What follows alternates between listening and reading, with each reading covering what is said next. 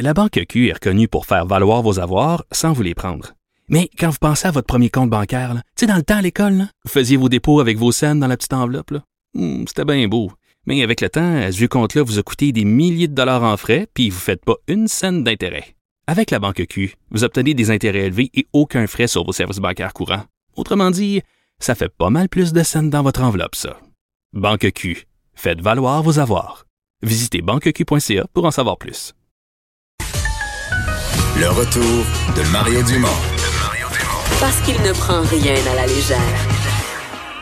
Il ne pèse jamais ses mots. Cube Radio. Une grosse semaine dans l'actualité internationale à discuter avec Normand Lester. Bonjour Normand. Bonjour. Et ça commence avec l'acquittement de Donald Trump, évidemment, un événement majeur euh, de la, de la semaine.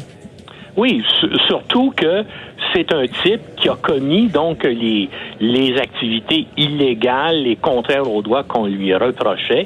Mais malgré ça, la majorité républicaine des sénateurs l'a acquitté. Écoutez, la preuve accumulée démontrait clairement qu'il a utilisé son poste de président pour obtenir des avantages politiques personnels en obligeant l'Ukraine à lui fournir des informations dommageables sur son principal adversaire. Également empêcher que des témoins directs de ces manipulations viennent euh, témoigner devant le Congrès et le Sénat. Donc, ce fut euh, un, un, procès vraiment singulier où aucun témoin n'a été entendu, aucune preuve n'a été déposée. Il a donc il a entravé, puis a réussi à entraver le processus judiciaire. Euh, c'est vraiment là quelque chose de, de vraiment troublant. Il y a seulement un sénateur républicain, Mike Romney de l'Utah, euh, qui euh, s'est pas fait complice là euh, de Trump, mais les autres l'ont aidé, ont collaboré, ont avec lui, ils ont entravé la procédure de destitution. Et mais, mais, il en est sorti. Oui. Il en est sorti triomphant jusqu'à un certain point. Le lendemain matin, il exhibait les journaux. Oui, oui. C'est ça qui est. Écoutez, c'est un résultat fatidique pour l'équilibre des pouvoirs entre l'exécutif et le législatif aux États-Unis. Cet, cet équilibre-là est maintenant rompu et tous les sondages, je pense qu'il y en a quatre jusqu'à maintenant, qui ont été publiés depuis, indiquent que l'acquittement de Trump l'a fait monter dans les sondages. Euh, puis, comme vous, le dites, dans ses discours, parce qu'il en a fait euh, trois ou quatre qui ont suivi sa victoire, il a grossièrement insulté ses adversaires. Et donc, on peut penser que cet acquittement-là, compte tenu des troubles mentaux de l'individu, ça va l'encourager à commettre d'autres abus de pouvoir avant et après l'élection de novembre qu'il est maintenant en position de gagner. Mais je, suis convaincu qu'on va assister à d'autres épisodes rocambolesques de sa part d'ici l'élection. Euh, Normand, les pays occidentaux qui condamnent euh, le carnage en Russie, en Syrie. Oui, c'est. Hein, pense, qu'est-ce qui arrive? Moi, moi j'ai de la misère à comprendre comment des êtres humains peuvent subir là l'enfer que les Syriens subissent depuis 2011. Pensez-y, là, ça, ça, ça, fait, là, ça fait neuf ans qu'il y a une guerre civile terrible dans ce pays-là, qui a fait des centaines de milliers de morts parmi la population. des millions de réfugiés qui ont été obligés de quitter leur pays, quitter leur maison des millions de, euh, de, réfugiés, un million de Syriens au Liban, un million en Turquie, d'autres bien sûr en Jordanie, puis il y a aussi des centaines de milliers en Europe. Donc, puis ça, évidemment, c'est à cause de qui?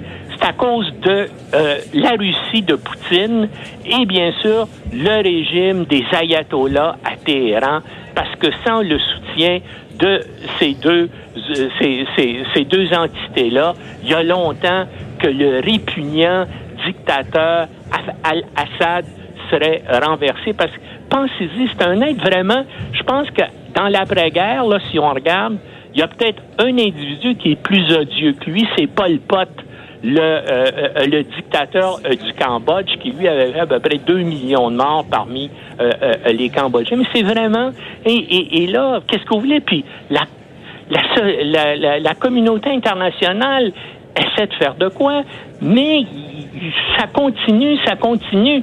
Donc, le, pays, ça va être une ruine totale, la série. Je veux dire, on voit pas là comment, puis ça prendra pas là deux ans, trois ans pour se remettre de ça. Ça va prendre probablement une bonne partie euh, euh, du siècle. Euh, c'est terrible. Le, comme disait le secrétaire général des Nations Unies dans un dans un discours il y a quelques jours, il y a un vent de folie actuellement qui traverse le monde. Ouais. Euh, le lien entre le coronavirus et la politique, euh, c'est sûr que le coronavirus fait, fait partie de l'actualité internationale de la semaine, hein? Oui, bien évidemment, ça, bouleverse, ça crée des angoisses dans tous les pays du monde, mais particulièrement en Chine, bien sûr, où le, le virus continue, continue à se propager. Et là, il commence à y avoir des réactions sur les médias sociaux euh, euh, chinois. Il y a notamment une indignation là, grandissante en Chine à la suite de la mort du docteur Li Wenliang. C'est le médecin qui a été le premier à sonner l'alarme au mois de décembre au sujet du coronavirus, bien avant que les autorités chinoises ne dévoilent sa pleine menace. D'ailleurs, quand il l'a fait, il a été réduit au silence par la police. Et actuellement, ben, les médias sociaux chinois, il y a des gens qui ont le courage d'accuser le gouvernement communiste du pays de dissimulation.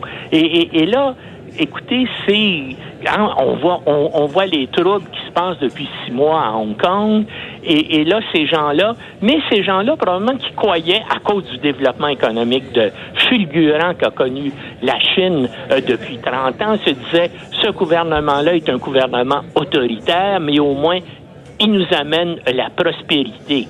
Ben là, ces gens-là commencent à dire, oui, mais ce qui est encore plus grave, il nous enlève la santé. Écoutez, c'est la deuxième fois depuis 2003. Vous vous, vous rappelez, il y avait le SRAS en 2003 qui a fait aussi des, euh, euh, euh, des milliers de victimes et des centaines de morts. Et là, en 2020, il y a la même chose qui se reproduit on a quand même souligné que la Chine avait été plus transparente avec la communauté internationale plus vite, mais quand on voit l'histoire de ce médecin-là, on se rend compte quand même que le premier réflexe localement à l'intérieur du pays, ça a été de taire la vérité. Puis oubliez pas, là, on l'a obligé, le médecin, de signer une lettre où il disait qu'il faisait de faux commentaires. Hein?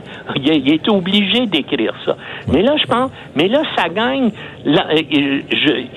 J'espère que les que les Chinois actuellement euh, euh, vont faire de quoi. Mais actuellement, comme euh, on, sait que là, le, coronavirus a dépassé le SRAS là, pour le nombre de, de victimes et le nombre de morts. Mais imaginez, bon, tout le monde a vu les images là, qui proviennent